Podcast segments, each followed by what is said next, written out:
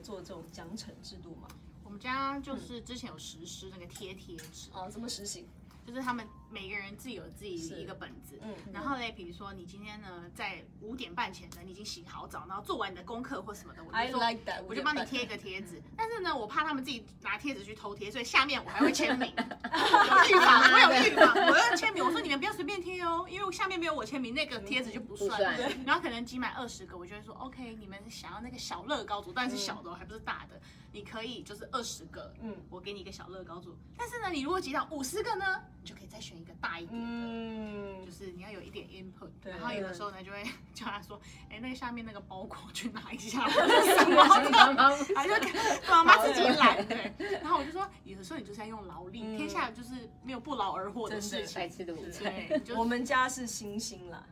但是我们是 imaginary 星星，因为妈妈懒得去买星星贴纸，也懒得去买贴纸，我都不要，因为。我们我是很 spontaneous 在给他们星星，然后我另外一个目的就是顺便让他们练数学。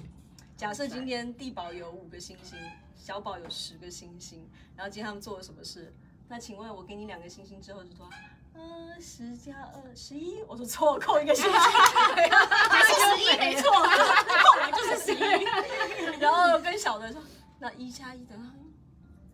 我要十个，我说没有十个，一加一就是二，对，顺便让他们练数学，所以我们是 imaginary 星星，但是这个东西好像也是有好有坏，因为总觉得什么东西都是好像有一点是 trade 在跟他们交换条件，对，因为像真的很怕跟别的家庭有那个金钱上的交集，因为他说他要送你什么东西，可是他回家跟他妈说，哎，莉亚跟我要什么东西，那我会觉得我很尴尬嘛，所以我也是给他一个本子记，可是。集完的时候，我就有发现说，他就跟我，他就跟我讨价还价说，妈妈，我折衣服有多少钱，多多少点？然后他就是，他就是会说啊，多少点才可以？对，还可以什么？我弹钢琴有多少点？我什么有多少点？因为他太爱去要了，会让我觉得说他他他就是有目的性去做这件事情。是，所以我也是跟他讲说，其实我也分担这么多家务，那你的家务也只有这一两样，这些事情都是你。基本上该做的，我我给你的其实不是说是你要你要对，这是你本来的工作，我只是用奖励鼓励的方式让你把它这个慢慢的变成是一个习惯。嗯，但是我发觉就是就是我最近有一个认知是，我觉得我们奖励他们太多了，在惩罚的时候，我觉得我不够严厉，所以呢，我最近就会跟他讲说，如果 OK，你现在已经。本来就是有一个习惯，就像功课，你就是你已经二年级了嘛，啊，你已经不是像地宝一样，你知道幼稚园有的东西真的是需要被 push。他已经二年级，你该做就是要做，你没有做，我直接扣你五个星星，直接扣你十个星星。就是我希望是在惩罚上面，我们也是要同时并进，就是不是只是说什么东西都奖励啊，那做不好就无所谓。嗯，所以我们家惩罚就是都不能看那个 Netflix 跟打电动，因为我们家已经就是没有第四台。嗯，所以他们都只有周末，就是五六日才可以玩。所以我只要说 OK，你这个月都不能玩，他就会晴天霹雳，他就觉得说 Oh my God，真的玩乐对他们。那你他他如果跟你妈妈，我拜托，哦，好严格哦。然后呢，要不然就是因为他很喜欢踢足球，嗯，我就说你只要没有做好你的事情，你足球也不用踢。我就说更不要说去比赛，真的。不是说，因为你浪费我的时间，对啊，喜欢的东西，因为我除了像惩罚之外，像丽亚，她我，因为她就是太喜欢去讨了，然后我就会觉得，啊，我这个制度好像真的不错，所以我后来就跟她讲说，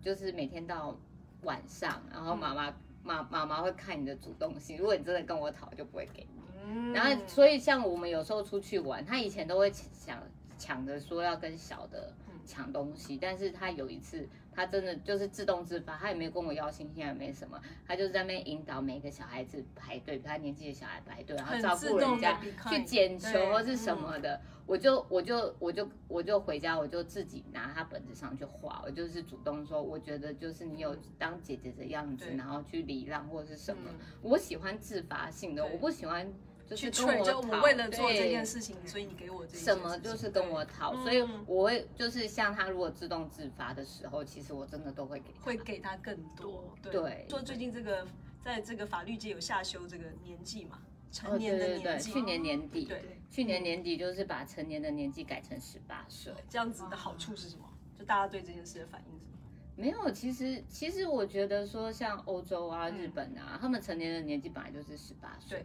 然后高中刚毕业可能就是这个年纪，那那他们其实外面租房子，对。对，然后然后学贷办学贷，嗯、你可能就是就就就是你不用在父母的同意啦，是其实就是不要保护他们太久，嗯、对，所以我是觉得说修成十八岁是一件好事。对对，我们也可以欢呼。小两年，不用再养他们了，早日解脱。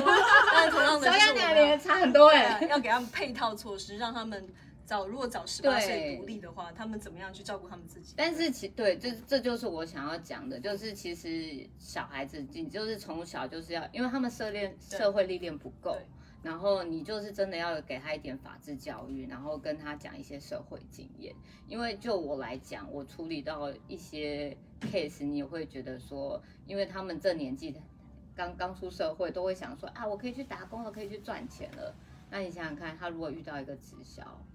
然后他就跟你讲说啊，你要买产品啊，然后带你去办信用卡呀，然后跟你讲定每个月定期扣款，他真的。一开始以为很好赚，因为他们都会跟你讲的天花乱坠嘛。其实我就在前几个礼拜去参加一个算是晚辈的直销大会。哦。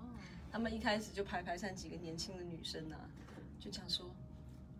其实家里一开始是阻止我们做这件事情，但是呢。为了我们希望我们可以财务上的表扬大会，纯直销就是老鼠会的那种，我们不推荐。但是它也有那种多层次传销，它是合法的。那它本来就是在卖产品，嗯、但是你要知道，活下来的人大概有一成就很多。